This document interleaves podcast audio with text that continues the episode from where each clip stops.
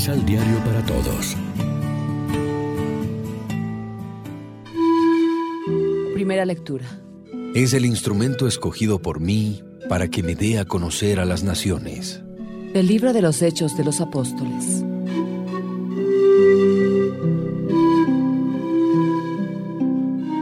En aquellos días, Saulo, amenazando todavía de muerte a los discípulos del Señor, fue a ver al sumo sacerdote y le pidió, para las sinagogas de Damasco, cartas que lo autorizaran para traer presos a Jerusalén a todos aquellos hombres y mujeres que seguían la nueva doctrina.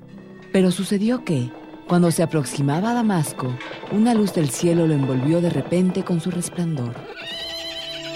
Cayó por tierra y oyó una voz que le decía, Saulo, Saulo, ¿por qué me persigues? Preguntó él. ¿Quién eres, Señor?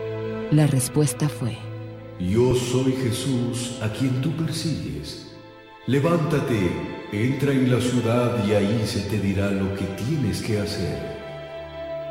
Los hombres que lo acompañaban en el viaje se habían detenido mudos de asombro, pues oyeron la voz, pero no vieron a nadie. Saulo se levantó del suelo y aunque tenía abiertos los ojos no podía ver. Lo llevaron de la mano hasta Damasco y allí estuvo tres días ciego, sin comer ni beber. Había en Damasco un discípulo que le llamaban Ananías, a quien se le apareció el Señor y le dijo. Ananías, Él respondió. Aquí estoy, Señor. El Señor le dijo. ve a la calle principal y busca en casa de Judas a un hombre de Tarso llamado Saulo, que está orando. Saulo tuvo también la visión de un hombre llamado Ananías, que entraba y le imponía las manos para que recobrara la vista. Ananías contestó. Señor, he oído a muchos hablar de ese individuo y del daño que ha hecho a tus fieles en Jerusalén. Además, eh, trae autorización de los sumos sacerdotes eh, para poner presos a todos los que invocan tu nombre. Pero el Señor le dijo. No importa. Tú ve allá porque yo lo he escogido como instrumento para que me dé a conocer a las naciones, a los reyes y a los hijos de Israel. Y yo le mostraré cuánto tendrá que padecer por mi causa. Ananías fue allá, entró en la casa, le impuso las manos a Saulo y le dijo.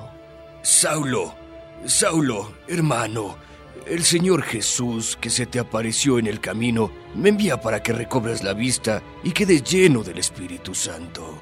Al instante, algo como escama se le desprendió de los ojos y recobró la vista. Se levantó y lo bautizaron. Luego comió y recuperó las fuerzas. Se quedó unos días con los discípulos en Damasco y se puso a predicar en las sinagogas, afirmando que Jesús era el Hijo de Dios. Palabra de Dios. Salmo responsorial del Salmo 116. Que aclamen al Señor todos los pueblos. Aleluya. Que aclamen al Señor todos los pueblos. Aleluya. Que alaben al Señor todas las naciones. Que lo aclamen todos los pueblos. Que aclamen al Señor todos los pueblos. Aleluya. Porque grande es su amor hacia nosotros y su fidelidad dura por siempre. Que aclamen al Señor todos los pueblos. Aleluya. Proclamación del Santo Evangelio de nuestro Señor Jesucristo, según San Juan.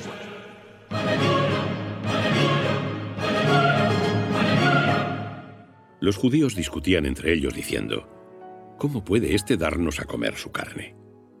Jesús les dijo, Os lo aseguro, si no coméis la carne del Hijo del Hombre y no bebéis su sangre, no tendréis vida en vosotros. Quien come mi carne y bebe mi sangre, tiene vida eterna, y yo lo resucitaré en el último día.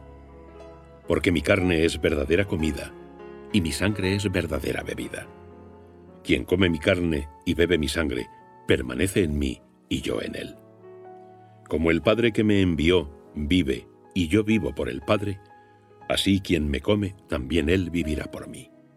Este es el pan que ha bajado del cielo, no como el que comieron los padres y murieron. Quien come este pan vivirá eternamente. Dijo estas cosas en la sinagoga, enseñando en Cafarnaúm. Lección Divina Amigos y amigas, ¿qué tal? Hoy es viernes 10 de mayo y como siempre hacemos del pan de la palabra nuestro alimento espiritual. Estamos llegando casi al final del discurso del pan de vida.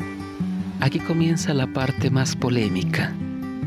Los judíos se encierran en sí mismos y empiezan a cuestionar las afirmaciones de Jesús con la expresión comer su carne y beber su sangre. Jesús se refiere de forma simbólica a la vida que brota de él, que implica su forma de ser como persona, su entrega y su presencia en la Eucaristía. Comer significa alimentarse de él, de su palabra, de todo lo que ofrece. Pero también la carne de Jesús se hace presente en el rostro de los hermanos, de los que comparten la mesa de la Eucaristía y la mesa de la vida.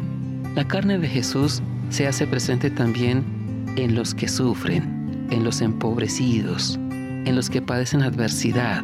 Jesús se ha identificado con el hermano pequeño necesitado. También en el servicio al que sufre, los cristianos nos encontramos con Jesús. La acción de la caridad con el hermano sufriente también es alimento para la vida del cristiano. Reflexionemos cómo vivimos la Eucaristía en la vida cotidiana. Aunque no podamos ir a misa todos los días o los domingos, nuestra vida debe ser Eucaristía. ¿Cómo alcanzar este objetivo? Oremos juntos. Señor Jesús, tú que quisiste quedarte junto a nosotros en la Eucaristía, danos la gracia de comulgar tu cuerpo y tu sangre con fe y esperanza. Amén. María, Reina de los Apóstoles, ruega por nosotros.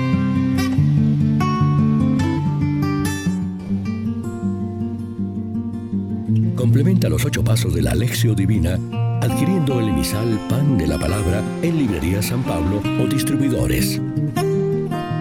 Más información www.sanpablo.co Pan de la Palabra reflexión.